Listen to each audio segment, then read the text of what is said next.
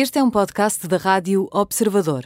Pode ouvir a rádio também em 98.7 na Grande Lisboa e 98.4 no Grande Porto. O termómetro.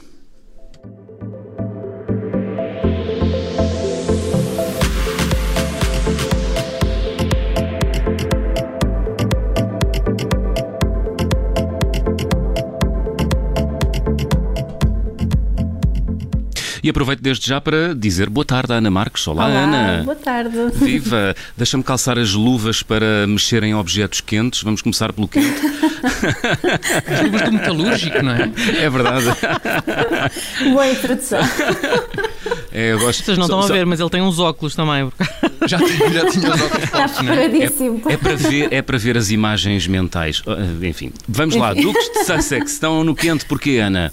Olha, realmente eles estão no, estão no quente porque ah, estiveram em Nova York, portanto, no sábado, tanto Harry como Meghan participaram num evento Global Citizen Live em Nova York. Ah, este é um evento focado no combate à pobreza, a alterações climáticas e também às desigualdades na distribuição das vacinas.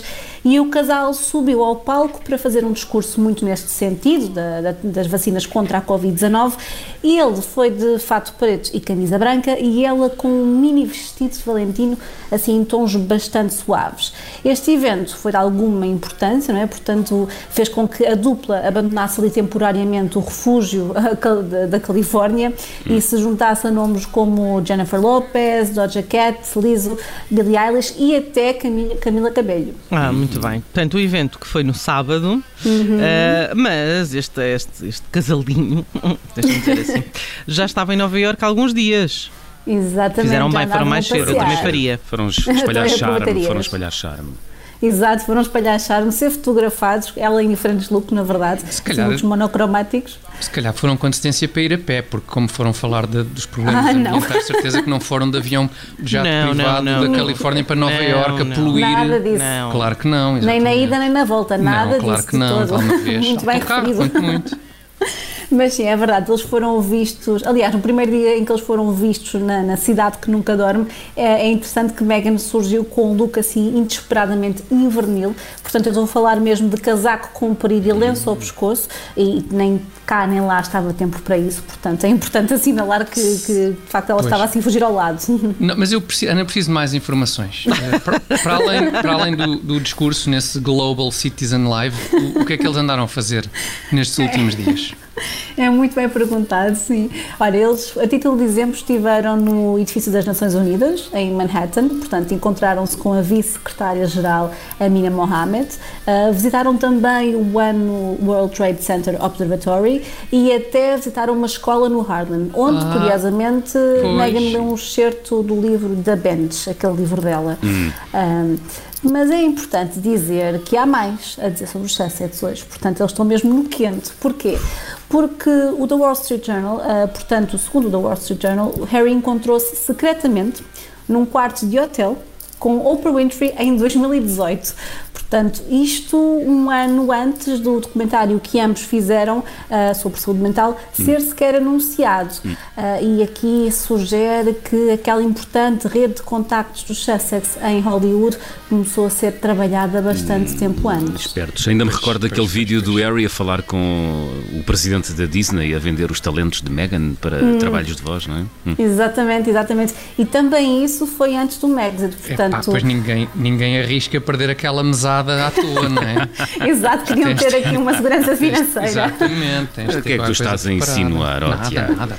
Olha, vamos avançar no termómetro. Vamos ao morno ah, hoje. No Ana. humor temos aqui a Melanie C. Ah, ela não é a única, mas é uma das celebridades da pop britânica dos anos 90 que iniciou um processo contra o império de média de Rupert Murdoch. Hum, dizias que não é a única, quem são os outros? Posso dar aqui o exemplo de Shane Lynch, ah, portanto da boy band Boyzone, não sei se ouviam, e de Anna Sperrit, não. também no grupo S Club 7. Dela eu lembro-me melhor, fui ver à internet, portanto a fotografia é bastante familiar. Um, e o que está aqui em causa, tanto para a Spice Girl como para os outros artistas, são alegadas interseções ilegais de mensagens de correio de voz. Portanto, de acordo com o The Guardian, este é um escândalo que assola a empresa de Murdoch há vários anos, há mais de 15 anos, ele que continua a pagar milhões de euros por ano face a casos semelhantes, e um deles, um deles até envolveu o Príncipe Harry, portanto... ver Parece um poço sem fundo esta história, facto. escândalo. Um É um escândalo. fundo. E sabes porque é que ele paga milhões? Hum, Porque então. pode.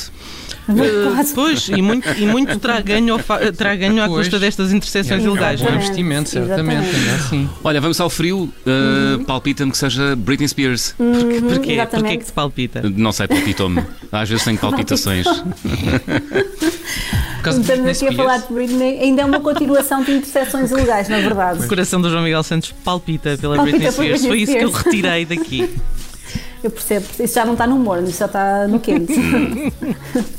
mas sim, mas Vamos temos à aqui, Britney. Temos aqui a Britney no frio também por causa de interseções ilegais. Parece que está muito na moda, não sabia, mas pronto.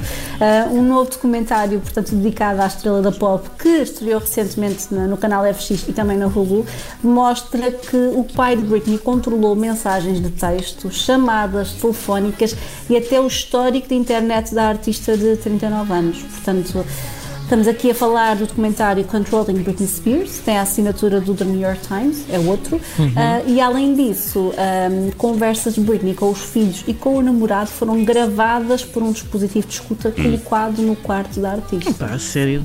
O nível disto. Surreal. E, e, documentários sobre, sobre Britney Spears não, não faltam, não é? Isto é um maná Hum. também para, para os produtores. Ah, ah, chegamos a falar de um na Netflix, Exatamente, certo? exatamente, falámos. Portanto, era Britney, Britney versus Spears, isso é bem lembrado É um- porque é um- estreia é um precisamente... belo nome, por acaso. É, Britney versus. Spears. Sim. Portanto, a cantora contra o pai e estreia já amanhã na Netflix, na plataforma de streaming. Portanto, é uma questão de vermos que outras revelações trazem. Espero que, que não sejam mais deste género, porque realmente, como tu disseste há pouco, é assim, é assim um bocadinho surreal. Não é uma vida que se deseja a ninguém, não é? Exato, exatamente. Muito, muito custa esta fama. É verdade. Ana Marques com o termómetro desta segunda-feira. Obrigado, Ana. Até à próxima. Obrigada eu.